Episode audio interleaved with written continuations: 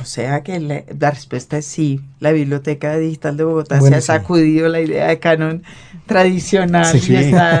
Y, cuál ha sido la reacción, digamos, en términos de descargas, estoy pensando? No, por ejemplo, en, digamos, tenemos, convocamos siempre a, un evento, digamos, eh, presencial en el mundo de carne y hueso. En el, mundo de la vida real. Y bueno, digamos, es, eh, pues hemos tenido una, una, una participación interesante, cosas como o sea, hay jueves en los que hay partidos de la selección Colombia y esos son, digamos, temas con los que hay que combatir, pero bueno, le, le, le, hacemos y han sido muy interesantes, digamos. Hay indicadores, nada más una cifra con Libro al Viento, desde que está, porque el Libro al Viento también se puede conseguir en la biblioteca digital. Eh, vamos superando los 70 mil, las 70 mil descargas, descargas. En, en, un plazo claro teniendo, no hemos tenido, digamos, estamos comenzando a hacer un tema fuerte de divulgación, pero creo que esto como los libros es recomendarle, además es buenísimo porque yo le envío a usted un link y, le pasé el libro y léalo. Y uno hace clic y no y no, no tiene que devolvérmelo. Les eh, pondremos el enlace para nuestros oyentes por, por Twitter. Muy bien, Cuando eso pase, libro al viento. Libro al viento es como un milagro como es un niño salvado de las aguas, ¿verdad? Pero a un niño al que mucha gente durante mucho tiempo lo salvó de las aguas, es que, los, es que los, milagros, claro, así es, como funcionan los milagros, porque hay, porque se van encontrando personas que los van alimentando y cuidando, no, no ha sido, no, ha sido el librito solo, no, pero ha, sucedido que el uno y el otro y, y, el otro y el otro y se van pasando el testigo y Libro al Viento ya va a cumplir 12 años de existencia. El próximo año. Eso es absolutamente increíble. Sí, Esta también podría, podría ser una cuña. Pero, pero válida, para que, Para que ojalá siga habiendo vienen, quienes se ocupen de, de, continuar con vienen el milagro. Un par de, digamos, no, vienen, vienen unos libros de aquí a final de año muy interesantes. Uno que, que tenemos, digamos, muchas, por ejemplo, ahorita para finales de octubre el Castrillo de Otranto, de Horace Walpole, creo que es una de las piezas fundamentales por esta cultura, digamos, de los vampiros, dark, así, entonces es chévere. Entonces, bueno, van a haber disfraces como el año pasado tuvimos fue Carmila, entonces estamos como por esa línea así vampiresca, entonces es divertido. Mm, tenemos, estamos trabajando en un libro que debe salir para noviembre, es una suerte de anatomía o libro de la bicicleta, como muy, muy divertido, ilustrado, con con digamos, fragmentos de literatura, de esa literatura sobre el ciclismo, eh, pero también como que nos pueda servir como manual para cómo se cambia una, cadena de, digo, todo este tipo de cosas. Entonces, es también como que hay en, la línea lateral del libro al viento, ahí hay, un, ahí hay un espacio para el humor y nos divertimos y como que nos gusta ahí hacer cositas de... hay que decir que el editor del libro al viento, la gran colección eh, bogotana, es de Cali. Sí, mira. Ah. bueno, esos datos. Que es Antonio, García, Ángel, por supuesto. Esos datos son claves de, de Antonio, además. Sí. Quiere profundamente a Bogotá, ha vivido aquí desde hace unos 24 o 25 años, que creo yo que es el tiempo que lo conozco yo a él desde la universidad. Y bueno, ahí está entonces. Ahí está, metiéndose al libro al viento y dejando su huella en cosas como Walpole o Camila. O Bogotá Contada, la 2.0 ah, que salió. Bogotá Contada es otro programa del cual quiero que hablemos. Porque entre otras cosas más. hemos abrevado de esa fuente ah. en insumos para este programa. Ah, Cuando vienen los invitados de ustedes a Bogotá Contada, nosotros solemos chuparle la sangre aquí un rato. Sí los libros. Ese programa de Bogotá Contada, eh, a, nosotros que estamos en lo de la difusión de la literatura y de los libros, nos parece que es, mm. digamos, la forma más eficiente de lograr ese, ese deseo de todo editor que se llama el boca a boca. ¿Desde hace cuánto existe? ¿Cuánta gente han traído? ¿Qué ha pasado con eso? Esto arrancó en 2013. Eh, con un modelo, digamos, muy diferente al que tenemos ahorita. Eran traer cuatro escritores en, un, en agosto, cuatro en septiembre y cuatro en octubre, con un autor, digamos, guía, un local. Eh, entonces, en esa, primera, en esa primera tanda tuvimos 15 autores. Eh, luego lo que vimos es que pues tener cinco autores durante tanto tiempo, eso era bastante, era como tener una feria del libro después de otra, después de otra y después de otra. Claro. Entonces dijimos, ve, hagamos la siguiente cosa, mes a mes. ¿Quiénes vinieron en esa primera tanda? Yo recuerdo a Alejandra. Alejandra Costamaña, Rodrigo Rey Rosa, que además eso ha estado bueno en los últimos 15 días. Dos premios. Claro, no hemos hablado de Alberto Barrera Tisca la semana que le acaban pasada. de dar el Tusquets. Qué bien eso. Es el texto que abre Bogotá Contada 2.0. Qué bien. Pero bueno, hemos encontrado, y además eso ha sido muy interesante, es ver cómo no solo empiezan a leer autores extranjeros Bogotá, como eh, sino cómo empezamos también a leernos en una clave, digamos, latinoamericana, si se quiere. Entonces, autores como, pues, Martín Coan, de Argentina, Federico Falco, que estuvo recientemente. Gabriela Wiener. Gabriela, eh, pero Alejandra Costamaña, Diego Zúñiga, Rodrigo Rey Rosa. Rodrigo eh, Elmer Mendoza, pues, digo, eh, Fernanda Trías, el propio Daniel Casani, digamos, empezamos a ver que hay unos autores pues completamente literarios. Daniel es como hay un experimento para ver cómo podemos ir buscando otro tipo de tonos frente a... Pero viene, por ejemplo, ahorita Fabio Morábito, como uno de los grandes poetas mexicanos. Eh, viene también Iván Tais para cerrar en noviembre. Para el ah, próximo año eh, digamos, podamos, ojalá podamos continuar con, con, esa tarea, pero ya hay como, digamos, ya empieza también a pasar de, boca en boca y la gente quiere estar, hay unos nombres que sería, digamos, así fabuloso tenerlos en, en, en, Bogotá, con esa, digamos, con ese multipropósito que es Bogotá Conta, que vengan, vean y escriban, pero que además pasen por las bibliotecas, pasen por las librerías, pasen por las universidades, que creemos no solo lectores de una obra particular, sino que logremos generar unas dinámicas mucho más interesantes. Y resulta que al final tenemos siempre unos textos y, unas, y unos embajadores que ven a Bogotá de otra forma. Claro, que, después lleve la palabra bogotana al mundo. Y que luego nos permiten a nosotros vernos y entendernos de otra forma, que también era eso. Eh, Bogotá, para quienes vivimos siempre aquí, hay un momento en donde como la cercanía hace que no podamos verle eso que nos gusta. Eso que hace que, por ejemplo, los que no somos de acá, que no somos de acá, que llegamos hace veintitantos, diez y tantos. Perdemos la capacidad de asombro claro. con una ciudad que es asombrosa. Pero es Total. fabulosa. Y, y bueno, y vuelve y juega. Es como, como uno se conserva esa, ese, ese brillo en la mirada, gracias también a que otro le dice, mira, ve esto, mira esto otro, cosas que, que, que además que todo, no solo la literatura de los de los que vienen, sino de los que están. Vuelve y juega la Biblioteca Digital de Bogotá. Sorprenderse sobre qué ha pasado en esta ciudad a lo largo de tanto tiempo y cómo están lejanos los noventas, por ejemplo, las narraciones de los noventas y tan cercanas las de los cuarentas y cómo hay unos libros que superan cualquier tipo de, de censura de su época y son completamente actuales en este momento. Entonces eso es bien, bien, bien interesante. En los libros, la literatura se oye.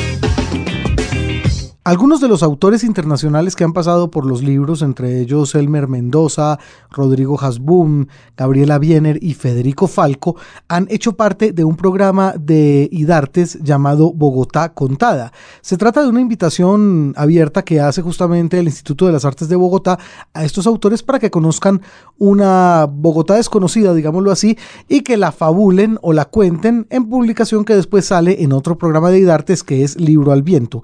Según explica la página web de IDARTES, de esto se trata Bogotá Contada. Desde quienes hace siglos atravesaron el Magdalena y llegaron al lomo de mula, hasta los que hoy llegan a la terminal internacional del aeropuerto El Dorado. Bogotá tiene una tradición de viajeros que han escrito sobre ella, entre los que se cuentan científicos, comisionados, literatos, cronistas, escritores, artistas, entre otros. Desde los detalles literarios hasta los más banales, como las obleas que recomienda André Magua o el elogio del agiaco que hace Angélica Gorodischer. Bogotá se ha desplegado en centenares de testimonios bajo la mirada atenta de viajeros y escritores. Seguramente muchos de esos escritores tendrán una visión de Bogotá como la que sorprendió en su momento, en la década de los 80, al cantautor argentino León Gieco cuando decidió componer esta canción llamada Bajo el Sol de Bogotá.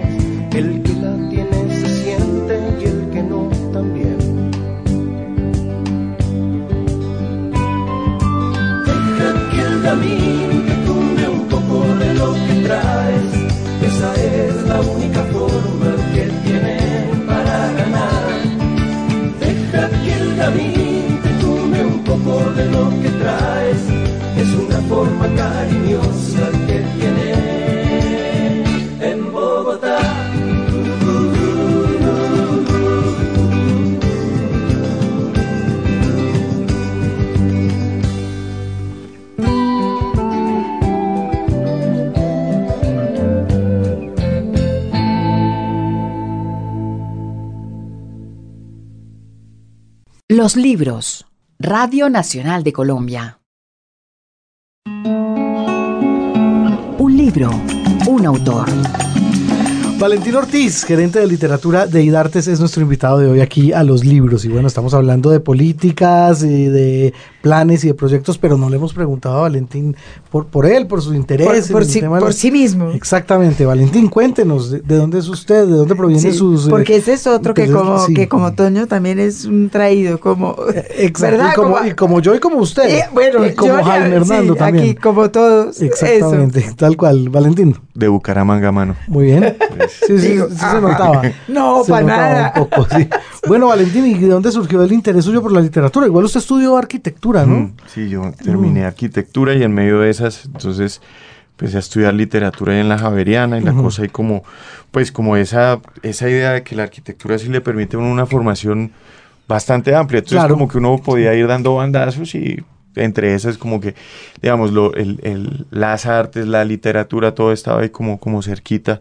Y bueno. luego- O sea que empató arquitectura con, con un pregrado en la Javeriana. Sí, luego entonces eh, apareció... Yo pensé que la- todo había sido culpa de María Osorio. No, fue, fue lue- luego ese fue como el, ya el remate para... Entonces empecé a hacer la maestría de Historia y Teoría del Arte ahí en la Nacional, entonces ese fue como, ah, bueno, entonces va a poder hablar de la ciudad y de la arquitectura. y como- Involucrando esos otros y, ajá. aspectos, claro. Y bueno, pues en esas fue que empezamos también ahí a trabajar con Babel Libros, vamos, co- como empezar a ver esas dinámicas de cómo las editoriales, las librerías, cómo puede ser el trabajo de gestión, aprender a decirle a todo que sí y meterse en las vacas locas más, más divertidas. Eso es una Eh, buena. eso es- Para eso María Osorio es la mejor escuela. Sí, y entonces era, era eso. Entonces, como Mm. cuando uno, uno empieza a trabajar con alguien apasionado, eh, pues uno aprende eh, no solo la- la- las lógicas eh, y los métodos, y que a veces pasan a un segundo lugar cuando es eso, es como la pasión y las ganas de hacer y de trabajar en equipo. Ujú. Eso yo creo que, di- digamos, ha sido como la como una de las de las mejores lecciones que, que, que hemos podido tener. Pero yo, yo quiero una, una explicación más específica a ese paso de la arquitectura a la literatura por pura curiosidad, porque digamos que lo he visto suceder en mi entorno varias veces. Justamente el mismo paso de arquitectura Sí. a literatura. Entonces estoy, quiero, quiero hacer una pregunta específica. ¿Cómo hace uno eso? ¿Por qué hace usted eso? Digo, ¿Por qué le interesaba la Por literatura? fortuna, espero. Ah, Por- sí, no, o por claro. desgracia. ¿Por qué le, inter- le empezó a interesar la literatura? No, pues es que siempre digamos eso, como en la casa, digamos, eh, leer era habitual, había digamos, como... Usted viene de una casa de lectores. Sí, y con una gran biblioteca que a veces no se leía mucho, pero estaba ahí, era como una institución. ¿Y entonces de quién era? Como era de mi abuelo. Entonces, pero era, esa tocaba pedir permiso para entonces había una, una enciclopedia de esas espacios, entonces ya uno tenía que hacer tareas muy serias para, entonces había un tema de veneración por el libro, pues como por el objeto, pero también como por poder uno meterse y conocer y saber cosas. Una tía muy buena lectora, yo me acuerdo que era noctámbula, entonces es, pues no, ya no tanto. Pero entonces arrancaba con a las 10 de la noche con un pocillo de cigarrillo de, de, tinto y con un paquete de cigarrillos y a la otra, y uno se levantaba al otro y ya iba por el segundo libro. Entonces, como que eso, y bueno, mi mamá desde pequeño siempre nos leyó, mi papá siempre estaba muy, digamos, como que el libro estuvo ahí siempre muy presente siempre fue como... ¿Les leían? Sí, mi Cuando eran chiquitos. Mi mamá. ¿Qué? Eh, digamos, usualmente cuentos de hadas, como habían varias enciclopedias de estas como de colecciones de cuentos. Y Luego, pues, en Bucaramanga, ese, no era que, pero habían un par de librerías también, la Tres Culturas, la no sé qué. Bueno, había eh, un editor de literatura infantil, segundo o tercer editor, gran editor de literatura infantil en el país era Bumangués. Pero no estaba en Bucaramanga. Claro que sí, Tres Culturas. Ah, bueno, bueno, entonces a ese era donde íbamos. Claro, ah. ellos hacían libros, libros para niños. Y entonces era como, como eso, yo me acuerdo también era, había en esa época en la, Virgilio, la, la Gabriel Turbay, que era la, la biblioteca de Bucaramanga había festival de títeres y la universidad tenía, digamos, como yo vengo de un colegio de la Universidad Industrial de Santander, y entonces había como una cosa, digamos, como muy, a pesar de lo industrial, muy, como muy cercana a las artes y como a, entonces, como por ahí, luego la, la, la, la, jugada maestra de los padres es que la arquitectura es como el arte, pero, pero ajá. Entonces uno dice, listo, sí. Y sí se y claro, y uno está como. Pero puede cobrar sueldo. Dicen, sí, sí, sí. Pero no siempre. Entonces, como que el tema fue en medio de eso, pues como, como, y, y leer si era como, como, pues de pronto gastaba más tiempo leyendo que haciendo maquetas. Entonces. Mm. Cuando ya estaba estudiando arquitectura en Bogotá. Sí, sí, sí.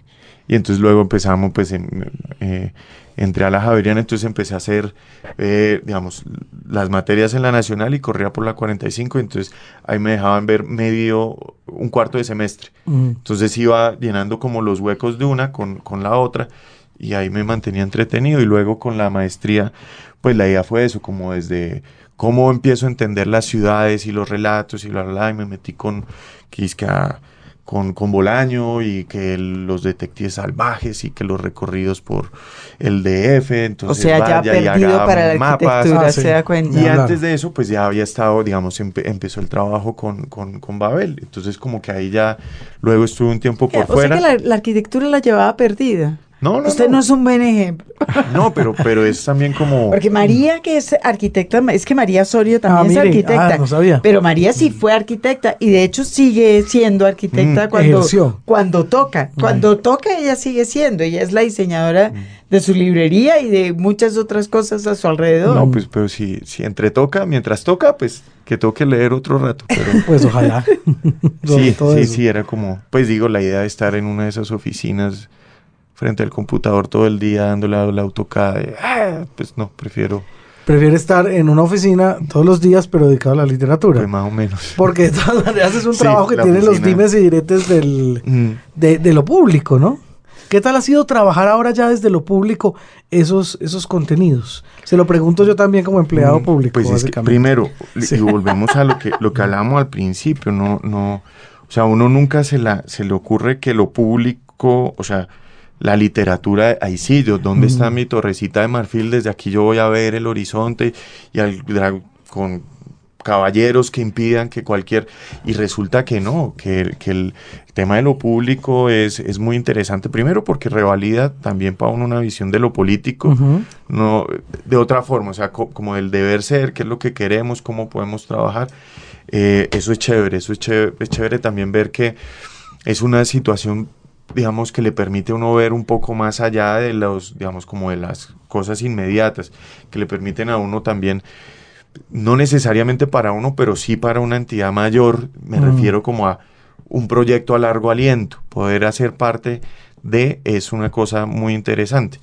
y vuelve, y además ahí aprovecho también pues como para, para el tema de, de los equipos, que ya lo habíamos mencionado, digamos en lo público es el esfuerzo de mucha gente. Entonces, la gerencia, pues somos, somos muchos, son desde los veintitantos directores de taller, está el diseñador del libro al viento, está su coordinador editorial, pero está el equipo, digamos, nuestro coordinador administrativo, la gente que está en cada uno de los programas, y eso es chévere, digamos, eso es pero eso nunca. Isabela que se encarga de los escritores invitados. Mariana que se encarga de los, de, los, de, los, talleres en las localidades, Paola y Carlos que están en Libro al Viento, Alex, que, bueno, Ramiro, bueno, hay un pocotón de gente, eh, todos, es que sí, son 20 puya, por ejemplo, los, los directores de taller, Pedro Badrán, Cristian Valencia, Carlos Castillo. Y son todos los que deben estar ahí, ¿verdad? Seguro, claro que sí. Y es, y es muy chévere, digamos, al final es, esa es otra cosa que nunca se, le, se les ocurre a los... A, las universidades enseñarle a uno es eso, es trabajar en equipo, aprender a confiar, a delegar y eso, digamos, eso ha sido, digamos, como lo más valioso en términos personales, como que al final tener uno la, la certeza de que sí se puede hacer las cosas bien, que con que Claro, siempre se puede mejorar. Y, eso no es una formación que usted hubiera adquirido, por ejemplo, estudiando arquitectura, donde no se puede ejercer si no es, si no se concibe un equipo, porque en literatura a uno lo, lo encierran en un rinconcito desde el primer día, pero en arquitectura ni a nosotros, palo. Nosotros nos íbamos a ir a el Paisa, entonces... ¿El Paisa copión? No, no, no, no, no, pero abajito, eran, digamos, como éramos tan, digamos, en arquitectura era muy curioso porque era un tema muy competitivo. Entonces, eh, ¿quién dibuja? ¿Quién hace la maqueta? ¿Quién no se quebra? Bla, bla, En literatura, pues no pasaba eso, no pasaba por la competitividad, sino por la solidaridad y además, pues digamos, como la juventud, venga una cerveza, como un tema de, digamos, mucho más de... De, camaradería. Sí, y eso, eso, eso es bonito. Creo que como que las dos cosas, pero a pesar de que, lo, digamos, lo, el oficio de la arquitectura sí tiene que pasar por muchas más manos, eh, la relación con los otros era mucho más distante quizá porque en, esa época entre los de no nos leíamos entre los de los que estudiábamos literatura entonces eso era problema del, del profesor entonces no había competencia había era como nos leíamos y esa era mi siguiente pregunta ¿ha escrito alguna vez? ¿escribe? Sí, pero ahorita no, no, no, eso está por ahí guardado, eso está reposando, eso. Ah. Ahorita, ahorita, ahorita estoy leyéndonos un poquito mejor como volviendo a retomar ritmo, como, como, como eso. Pero sí, hay un par de cositas como un par de artículos sobre Bogotá, digamos, sí me interesa mucho el tema de la ciudad, eh, por ahí entonces, con, sí, ahí hay un par de huevones. Y Buenos Aires, un paréntesis, eh, estoy enteradita. Pues aquí nos dateamos. Cuando, cuando los invitados hacen la cara que acaba de hacer Valentín, nosotros pues, nos dateamos. Tenemos nuestras fuentes. Así es. Buenos Aires. ¿Qué hizo en Buenos Aires? Nada, pues que pueda contar. No, intenté. no, al final sí terminamos escribiendo, escribí la, la tesis de la, de la, de la maestría. Intenté vender motos como un mes y no, fue un fracaso. Pues enhorabuena, porque yo no he visto mucha moto en Buenos Aires, lo cual me encanta. Sí, no, y no, y además, agradecemos lo mal que le fue. Además, yo no sé manejar nada, o sea, ni moto, bueno, en bicicleta hago mis intentos y soy bastante pésimo, pero, pero vendiendo motos yo, no, era un desastre. eh, intenté aprender a hacer empanadas y tampoco. no, pues fue eso, como, como escribir, como vivir la ciudad y en, en, es una ciudad además con una configuración radicalmente diferente de la de Bogotá. Uy, No fue para ustedes una... Bueno, es que estos, estos dos que tengo yo aquí al frente mío son ambos adoradores de Buenos Aires. Es mi ciudad favorita en el mundo eh, entero, fuera de Colombia, quiero decir. Sí. Yo no sé si es la número uno, mía. digamos, a mí el DF me llama mucho la atención, es, es, es mucho más caótica, es mucho más... Claro, es, mucho, más, nuestra de alguna manera, mucho más... Yo en el DF sí me siento como en, la, en, en, mi casa grande, es como, como hay una potencia y una vibración muy, muy fuerte. Todo México es para mí como... como como la casa, mucho más cerca que Buenos Aires. Pero bueno, claro, uno va al DF y se siente igual metido en el mismo despelote Bogotá. Totalmente, sí, Pero, pero ahí sí uno se siente bien. Digo, eso es lo que es, ay, qué lindo el DF. Pues es, esto multiplicado por... pero, pero sí, digamos, como que... Y a propósito de las ciudades, esas vibraciones eh, esas complejidades, todos esos matices, una ciudad como Estambul, eh, que, uno está siempre lleno como de, en serio, ¿qué es esta cosa? Es, esas se me hacen mucho más, mm. mucho más, digamos, próximas como a esa... A, esa sorpresa de estar nuevamente en una ciudad, eso me... Bueno, ya acaba de salir la nueva novela de Pamuk. Ah, sí. Que es como todo lo que ha escrito Pamuk sobre Estambul. Sí, ah, y creo que hay que leerlo. Acabo de leer una, un articulito de Manguel hablando muy bien de ella. Ah, la buscaremos entonces. Qué buena cosa. Estambul. Bueno, eh, ¿y cuánto duró en Buenos Aires entonces? intermitentemente casi dos años. Yendo y viniendo. Muy bien, sí.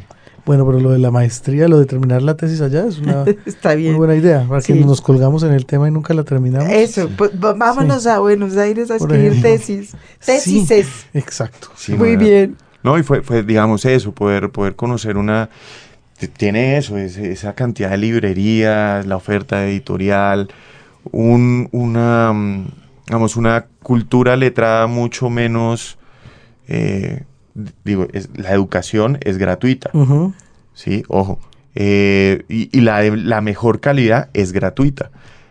Entonces hay, hay la conciencia, o sea, las calles se llaman Leopoldo Marechal, porque por ejemplo. En Buenos Aires todo el mundo dice que la UBA está llena de estudiantes colombianos. y es verdad, claro.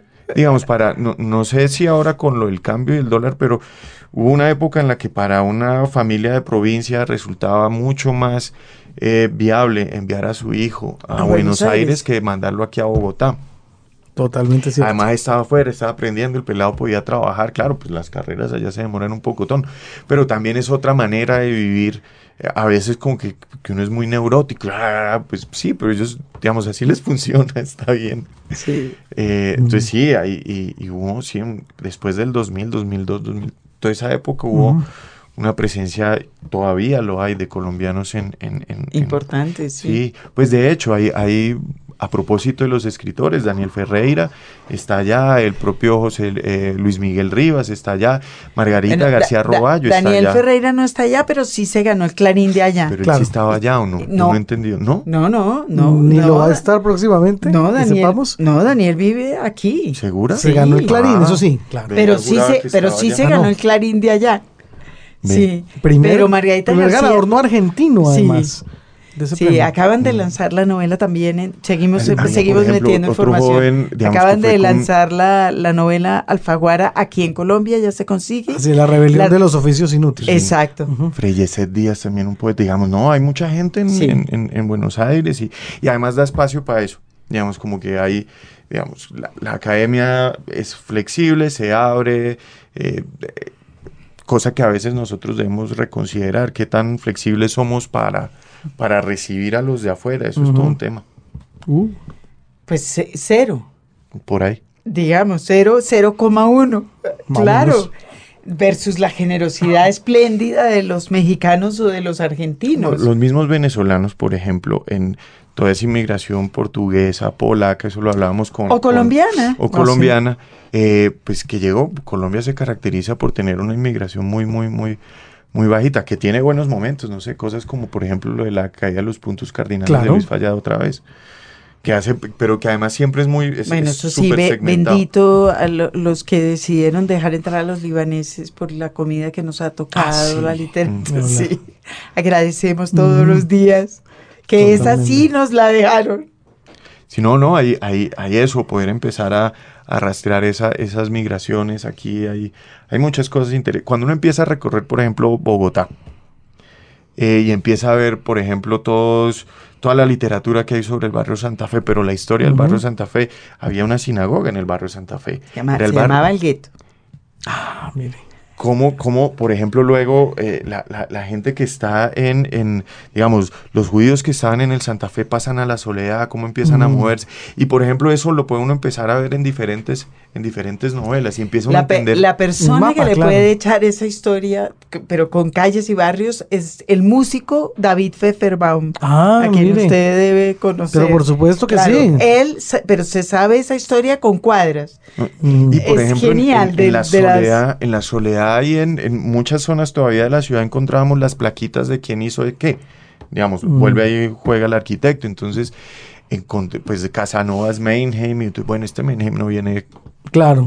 O hay uno, Eric, eh, bueno, olvido el nombre, pero la, está lleno, eh, Grunbaum, Heinrich Grunbaum, que está en un pocotón de casi, pues hay, por lo menos yo tengo identificadas unas seis o siete entre el Santa Fe y la Soledad magníficas, una arquitectura Son casas vamos y les ponemos una marca como en la Segunda Guerra Mundial para que no las tumben. Para que no las tumben. Sí, eso me da pie eh, para preguntarle a Valentín por la soledad, básicamente, porque sabemos que ese es el barrio donde usted se ha movido siempre como pez en el agua. Bueno, pero ya se, ya se, ya se movió de ahí. También vamos a preguntar cómo fue ese acto de deslealtad brutal con la, con la soledad, que es, yo creo que hoy, el barrio más eh, interesante y, es que a mí básicamente más humano que hay. A mí básicamente me decían que esos eran predios suyos, o sea, que usted era el dueño del asunto allá. Sí, ahora vamos a preguntarle por el, Valentín, ¿es que se llama? El Valentín. Valentín.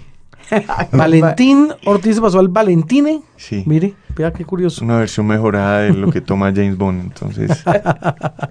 Maravilloso. La Soledad es un barrio que usted conoce bien. Sí, pues es, digamos, también eso, estar, estar en... Pero que es un barrio que además culturalmente está eh, teniendo una actividad muy, muy interesante. Mucho. Pues es que era el, que estaba en la mitad entre la Nacional y la Javeriana. Entonces, para ir y venir, pues entonces tocaba buscar un punto intermedio, que tal uno, pues tocaba como estar ahí. Entonces, ese, ese, ese recorrido de la 45, lo más, digamos, lo más amable, hace ya 15 años, pues era era la soledad. Entonces, como que tiene también sus dinámicas particulares. En, hace 15 años, pues era muchísimo más tranquilo que ahora. O sea, yo me acuerdo el, despelote que se armó cuando Krebs llegó a esa esquina y vendía helados como a, no sé, mil pesos. Entonces todos los estudiantes de la Nacional nos subíamos a comer helado al crepe. tremendo. claro. El Parkway. El Parkway, todo eso que digamos, claro, ahorita hay casas uno de los barros más tradicionales que hay en Es muy rico, es, es, muy chévere. Tiene una, tiene a mí lo que más me, me, llama la, atención es la escala. Digamos, hay una escala en donde todavía y esperemos que no suceda lo, digamos, el, peatón puede estar recorriendo, eh, digamos, los andenes, hay un antejardín, hay vegetación. Eh, no hemos dado paso a las torres de 10, 12 pisos, como está pasando en Ferman, que en alguna época fue, estuve viviendo ahí, resulta que ya no hay casas, todo esto se volvieron bloques y bloques y bloques y empieza a perderse el aire hay barrios en los que no hay ni andenes ni aire. Entonces es como que anda uno la soledad y creo que el paro y que además eso es una de las cosas que uno le agradece a Carl Brunner, arquitecto austriaco de 1938, que ya llega y se arma el, el Parway, pero también se armó la Caracas, pero también el Bosque Izquierdo, pero también empezó como a, generar otro tipo de, de, habitar la ciudad y también creo que eso le permite a uno narrarla de otra forma. Los libros. Radio Nacional de Colombia. La casita de papel. Nuestra sección dedicada a la literatura infantil y juvenil, como siempre suelen ser los libros más cuidadosamente editados y no es la excepción este libro ganador de Premio Lazarillo de Ilustración hace ya algunos años que nos llega por estos lares, entre otras por la visita que recientemente hizo a su país el autor de los textos, Antonio Ventura. El libro se llama No todas las vacas son iguales y tiene toda la razón. Usted que dice que son los libros son los más cuidados y confiéselo Jaime Andrés, son los que más nos gustan. Uy, pero es que son una belleza, son realmente de un arte y de un cuidado. Sí, es de las cosas que uno quisiera eh, seguir conservando de, una infancia o disfrutarlas ahora. Sí, porque a nosotros no nos tocó, por lo menos a mí no me tocaron esos libros tan bonitos. No, definitivamente no. En todo caso, esto es una preciosidad de libro alargado, es un libro rectangular, pero pues mucho más largo que... Muy apaisado. Sí, más largo que ancho, digámoslo así, apaisado exactamente, y trae unas muy bellas ilustraciones demostrándonos por qué tenemos que dejar de pensar que las vacas son todas igualitas. Pues no, no todas las vacas son iguales, a unas les gusta más cierto pasto, a otras les ah, gusta más... ¿Nos verá un poquito ahorita? Claro, yo feliz. Bueno, pues Antonio Ventura es maestro de formación, cosa que creo que es una calidad mm, espléndida cuando uno se dedica a escribir literatura infantil. Nació en 1954, es español y allá fue fundador de la revista Babar de Literatura Infantil, de la que hablamos alguna vez aquí. sí. Y también fue editor eh, de Anaya. Este libro que es curiosamente su primer libro publicado, hasta donde yo pude eh, constatar, lo publicó Camelia Ediciones, que es una editorial venezolana que eh, con este libro además eh, tuvo un éxito absolutamente fenomenal. En España le dieron el premio Lazarillo, fue publicado en francés. también recibió el, un premio en Francia. En fin, es un libro que ha tenido una historia, una, una historia ya larga y de hecho nosotros lo compramos, pues yo creo que porque Ventura está acá. Sí. Pero bueno, ahí estaba en una librería y, nos llamó la atención porque es mm. muy bonito. Las, las ilustraciones de Pablo Amargo son absolutamente sensacionales, como de stencil. es una em, belleza. Ahora les, les eh, pasamos una muestra por Twitter. Claro que y, sí. Y el libro en general está muy bien y es un libro que va, que va teniendo una larga vida. Así es. Y bueno, y pues básicamente de lo que se trata con las vacas es de una metáfora eh, hacia la identidad, la diferencia, el hecho que no todos somos iguales. Entonces aquí se nos cuenta pues con el ejemplo de vacas. Pero si nos lee, nos lee un pedacito. Claro, pero, pero, por supuesto que sí, Margarita, faltaba más. Además que los textos se ven absolutamente preciosos. Dice lo siguiente entonces, no todas las vacas son iguales, texto de Antonio Ventura, ilustraciones de Pablo Amargo. Todas las vacas, aunque lo parezca, no son iguales. algunas les gusta estar tumbadas en la hierba del prado. A otras, en cambio, les gusta jugar al escondite. Algunas sueñan con ser jabalí. Otras prefieren mirar la luna reflejada en el agua. Hay vacas que disfrutan saltando la cuerda. Sin embargo, existen vacas que lo que más les gusta es mirar. Existen vacas tímidas que temen espantarse las moscas con el rabo. En cambio, otras son capaces de pasear por el borde de la carretera. Algunas son blancas con manchas negras. Otras son solo negras. Lo que sí les gusta a todas, sobre todo cuando son pequeñas, es que su mamá les cuente cuentos cuando se van a dormir. Los libros. Radio Nacional de Colombia.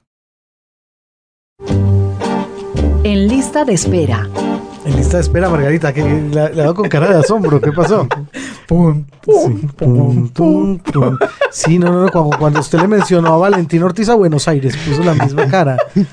sí, sí, sí, estamos cambiando la producción general del programa para darle un aire, para darle una nueva vida, revitalizarlo en las ciento setenta y tantas ediciones que llevamos ya. Sí, qué barbaridad. Sí, sí, sí. Bueno, la edición número 170 y pico, que es la que estamos haciendo hoy.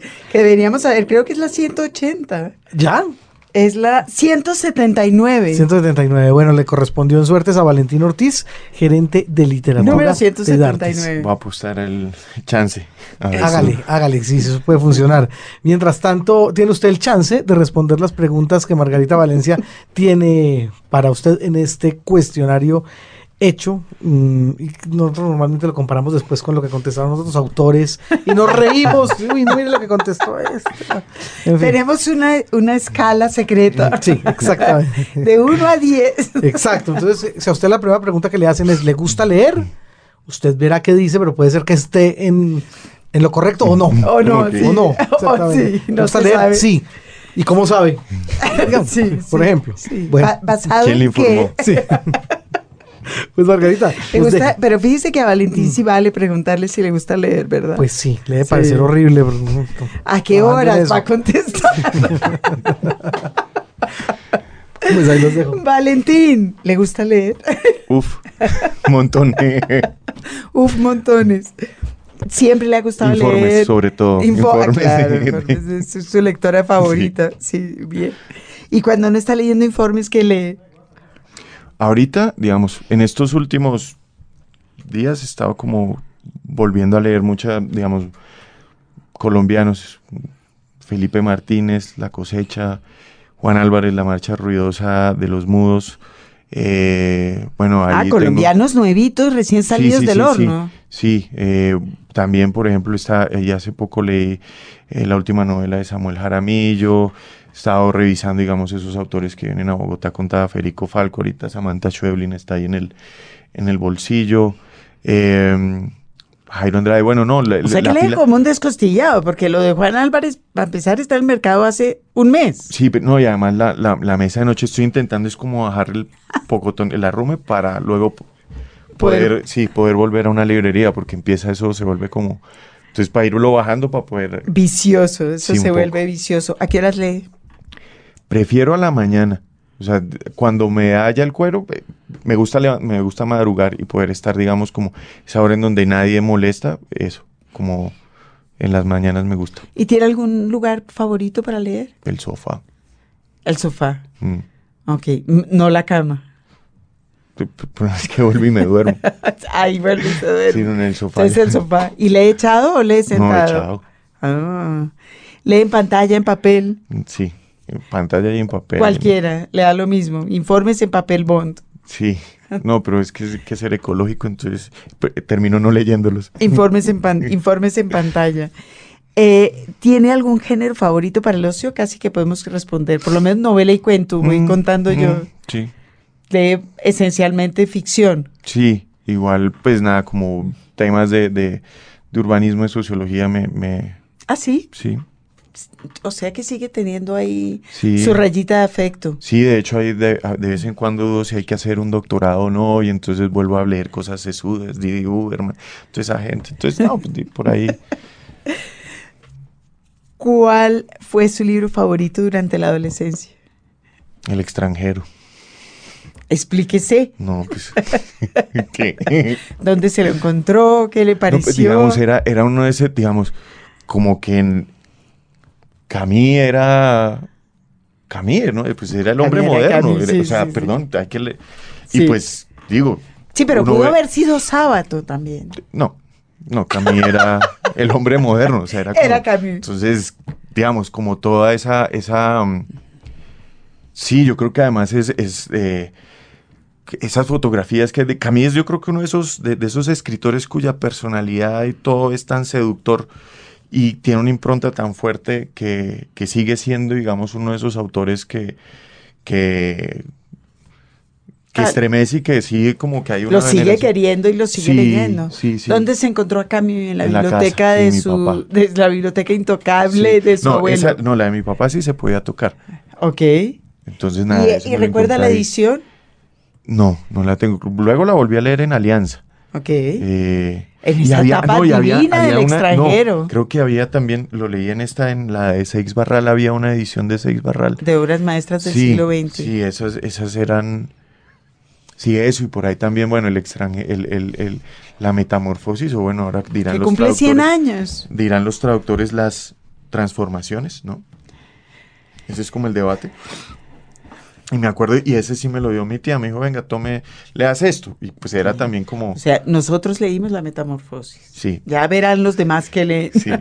No, esos, digamos, fueron como libros que, que además eran esos, como en los que si uno empezaba ya como a leer cosas muy, pues ya, ya con, con, con con una cierta respetabilidad, pero igual me la, me la pasaba muy bien como con, con todo, las revistas, esas las muy interesantes, todo eso como que me era medio ñoño. Revistas como muy interesante, ¿qué otro tipo de revistas leía? No sé, la National Geographic, las elecciones era magnífica. Selecciones de Reader's Digest. Se las tenía que sacar Tendremos que hacer un homenaje a... Sí, era buenísimo, o sea, desde, tenía de todo, o sea, como desde los chistes esos eh, abajitos, ¿cómo es reír? Si cura la, bueno. Sí, reí, la risa, remedio infalible. Y era, era porque uno tenía eso, unos melodramas absurdos, pero unas historias como de Soy superación y bueno, no, era, era muy chévere eso, el tipo que escala la no sé qué, y había, no sé, era, habían, eran, era muy divertida esa, había, había puestos de revistas en mi época. Entonces uno iba y entonces uno tenía, y uno mercaba revistas. Ya no hay, ya no se mercan revistas, o sea, lo único que, ya no hay kioscos. en, Buenos Aires todavía hay kioscos. En Buenos Aires hay kioscos. Aquí ya no, aquí es como la cosa. Y en Carulla no le dejan a uno mirar las revistas mientras se espera. No, y eso es esas góndolas y entonces es como, no, no, es otra cosa.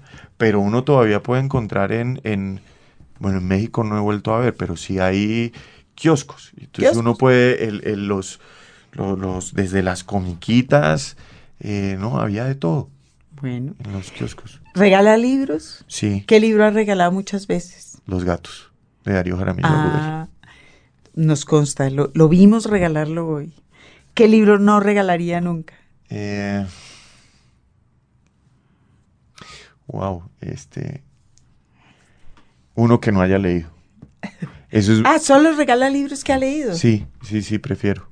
Digo, para saber qué estoy diciendo, porque luego sale uno como... Sí. Como, y usted me recomendó, usted me regaló, esto es una babosa, entonces como no, prefiero prefiero Haberlo asumirlo. Que sí, sí, ah, ¿No te gustó? Un consejo inútil que le han dado cuando se empezó a trabajar en la gerencia de literatura. Le da muy bien. le da muy bien lo que firma. Inútil. pues. Claro, así. Es un consejo inútil, es cierto. ¿Y un consejo útil? Mm, nada, confiar en el equipo con el que uno está. Bueno. No vamos a hablar de firmas, Valentín. No, no, no. pase esa doliente hoja. Eh, ¿Usted toma notas a mano? Lo veo con una agenda como... Sí. A mano, lápiz. Sí. Y pues, lápiz para, pues digamos, los libros míos y los rayo, los anoto, lo mismo como con agenditas, pero sí a punta de lápiz. Famosamente entre sus amigos ha resuelto tener una cierta alergia por la comunicación digital. Se quejan sus amigos de que no lo pueden conseguir por teléfono. No, tengo teléfono, pero tengo un teléfono que sirve para teléfono, o sea, para que me llamen. Ese cuento de que necesito un teléfono inteligente, donde me, que WhatsApp, no, prefiero no, digo, llámenme, ¿no? O yo los llamo, pero... Hablamos y hablamos. Es con mensajitos y no. bueno, está bien. Eh, ¿Puede parar la actividad en un momento dado y sentarse a leer? Digamos, estar eh, en un problema así absolutamente sensacional, parar, dejarlo a un lado, irse a su casa y leer un libro. Si me dejaran todos los días o sea, O sea, no puede. No, pero sí, sí digamos como que el la lectura sí es un, es un corte. Pero sí, no me pongo a leer en la mitad del trabajo. No, pero la lectura sí le. Si usted llega a la casa, le ayuda. De hecho, no llevo el trabajo a la casa. Ah, eso es, eso es un buen eso es un consejo útil. Eso es un consejo útil para todos los hogares. Sí, no lleven el trabajo a la casa. Sí, excepto si usted es escritor y trabaja en la casa. Y si es soltero, porque si no esto se le vuelve un problema. Eh, ¿Oye música? No, ya no.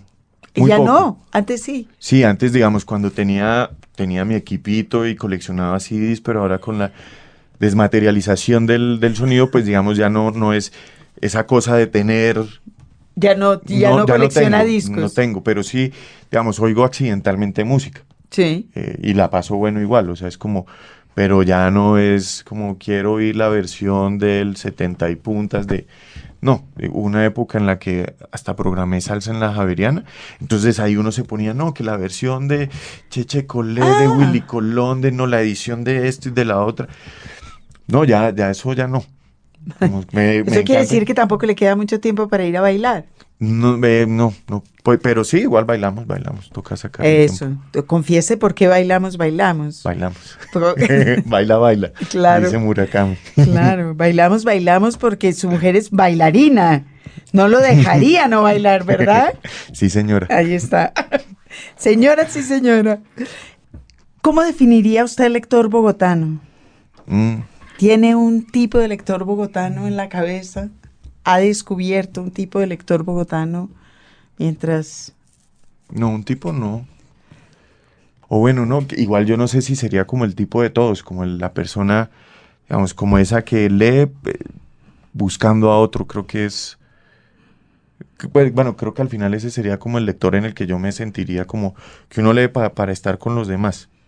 Ok. Ok. ¿Habla de literatura? Eh, ¿Discute literatura con los amigos? Sí, pero luego nos dedicamos a cosas más serias como ¿Y qué hiciste ayer? Como tomar Valentinis. Valentinis. Sí. Bueno. Eh, si pudiera hacer una cena literaria, ¿a qué tres escritores invitaría?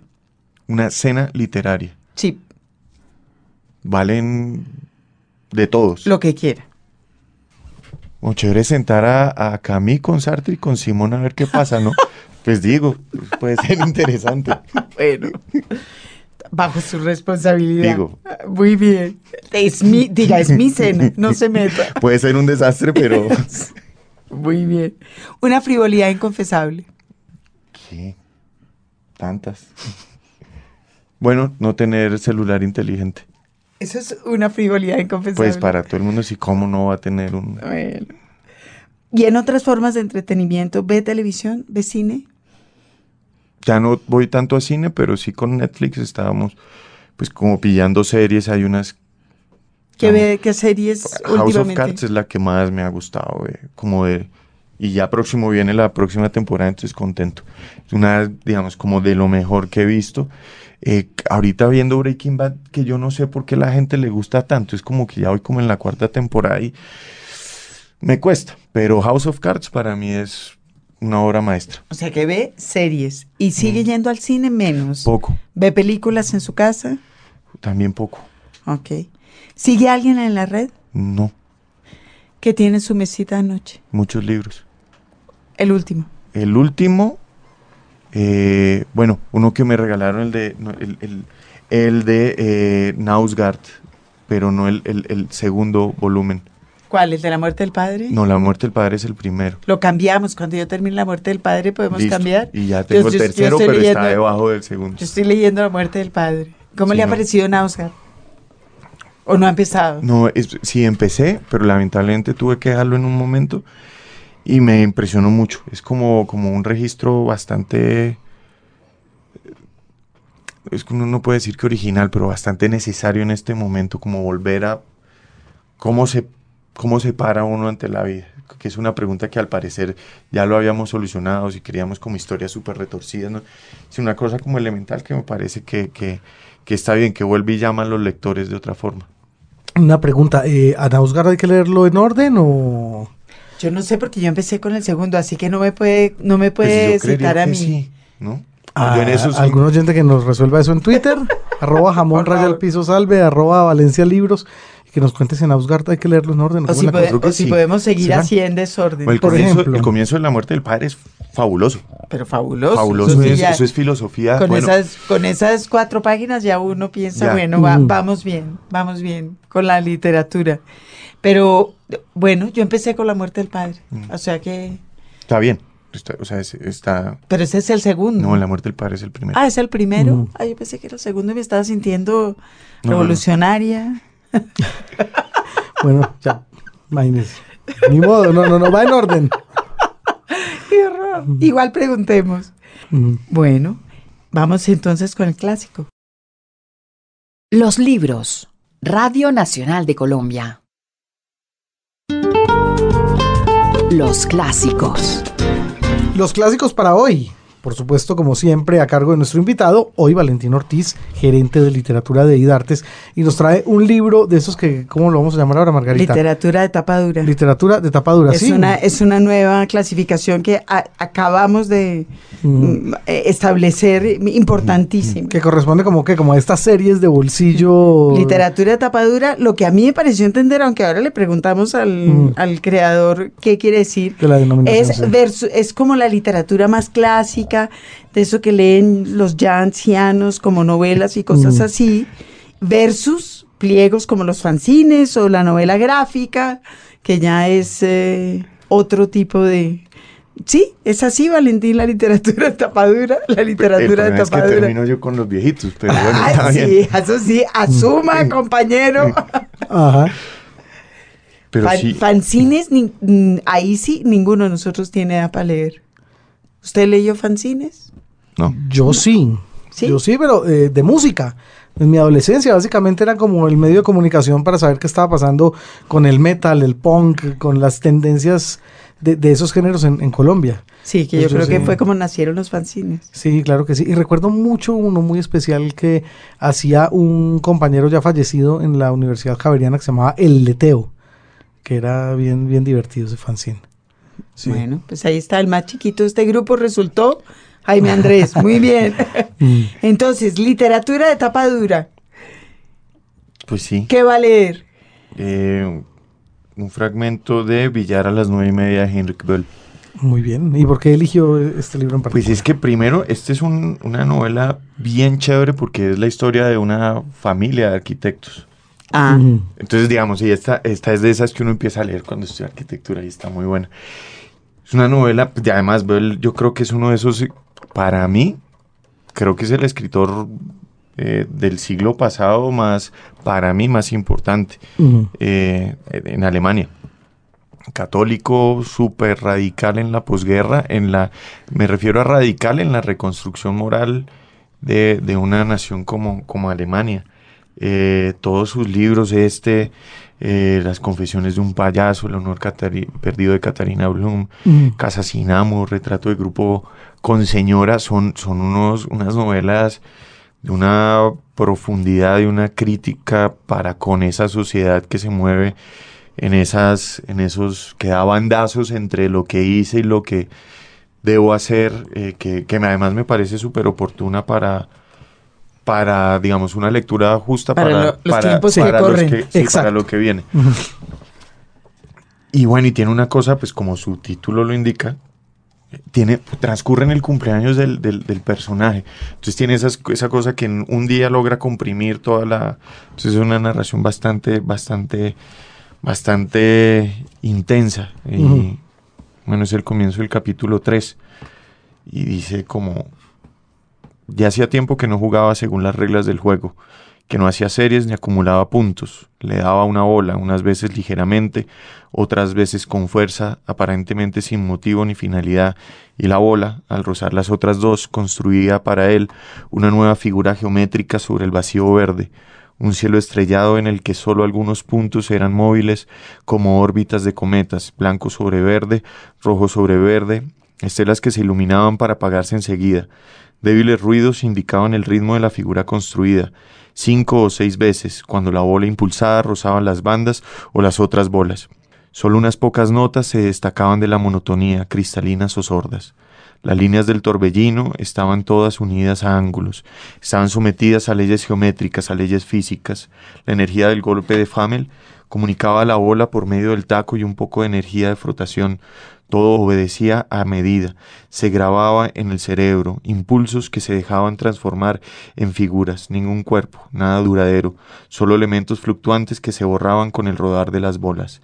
A menudo, Famel se pasaba media hora jugando con una sola bola, blanco sobre verde, estrella única en el firmamento, suave, queda, música sin melodía, pintura sin imagen, apenas color, solo fórmula podemos hay otro fragmentico que me gusta mucho también como de esa de esa imagen villaresca que además de pensar en otro paisano mío que era Saturnino. Saturnino Ramírez que era como nuestro Hopper ah, no como nuestro Edward Hopper. Ramírez claro. sí. Y esta también sigue seguimos en los billares. Hugo apreciaba a Famel que iba todas las mañanas a las nueve y media. Le permitía dejar el trabajo hasta las once y le había dado ya una impresión de eternidad no había sido siempre así, no había estado él ya siglos antes en el marco de la puerta esmaltada de blanco, con las manos cruzadas a la espalda, mirando jugar, escuchando las palabras que le transportaban sesenta años atrás, veinte años adelante, otra vez diez años atrás, y de pronto le lanzaban a la realidad de la hoja del calendario que había fuera de la escalera blanco sobre verde, rojo sobre verde, rojo blanco sobre verde, siempre dentro de aquel marco que solo encerraba dos metros cuadrados de paño verde. Aquello era limpio, seco y exacto. Entre las nueve y media y las once, bajar dos veces, tres veces, la escalera para ir a buscar un coñac doble. Aquí el tiempo no era una magnitud en la que se pudiera leer algo. Quedaba absorbido por aquel rectángulo verde de papel secante. Los relojes daban en vano, las manecillas se movían en vano, huían con absurda prisa de sí mismas para no ir a ninguna parte. Cuando llegaba Famel, había que dejarlo todo como estaba, abandonarlo todo, precisamente en el momento en el que hubiera habido más trabajo. Se van unos huéspedes, llegan otros, él tenía que estar allí, hasta que dieran las once en el campanario de Saint Severin. Pero ¿cuándo? ¿Cuándo daban las once? Espacios sin aires, relojes sin tiempo. Hugo se había hundido aquí, viajaba por el fondo de océanos. La realidad no podía penetrar, se quedaba fuera, aplastada como contra un acuario o contra el cristal de un escaparate. Perdía sus dimensiones, solo le quedaba una. Era plana, como recortada con un libro de dibujitos para niños. Todos llevaban sus vestidos como si fueran provisionales, como aquellos muñecos de cartón recortados, zapateaban inútilmente contra paredes más gruesas que siglos de vidrio. A lo lejos, las sombras de San Severín, más lejos aún, la estación y los trenes, todo era irreal. Los D, los F, los E, los FD y los TEE e y los FT llevaban maletas a las oficinas de aduana. Lo único real eran las tres bolas de billar que rodaban sobre el papel secante verde, formando constantemente nuevas figuras. Infinitud contenida en mil fórmulas sobre dos metros cuadrados.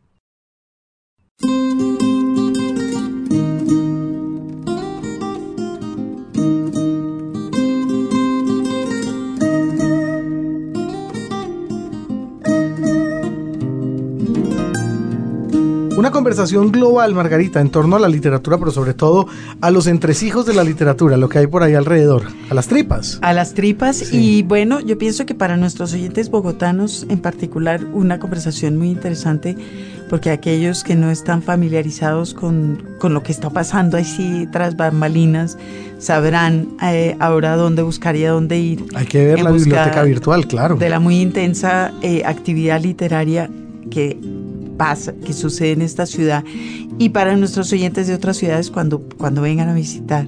Seguramente van a tener, leyendo y entrando a la Biblioteca Virtual de Bogotá, seguramente van a tener una mirada amplia o por lo menos literaria de la ciudad que se van a encontrar cuando vengan por aquí a visitarnos. Valentín Ortiz, gerente de literatura de IDARTES, muchas gracias por estar con nosotros en los libros por Radio Nacional. No, pues muchas gracias mi querida Margarita, Andrés, muchas gracias y bueno eh, pues nada, ahí a la orden. Muchas gracias, por aquí lo mismo, igual. James González, en Control Master, Margarita Valencia. Jaime Andrés. Nos vemos la semana entrante. Chao.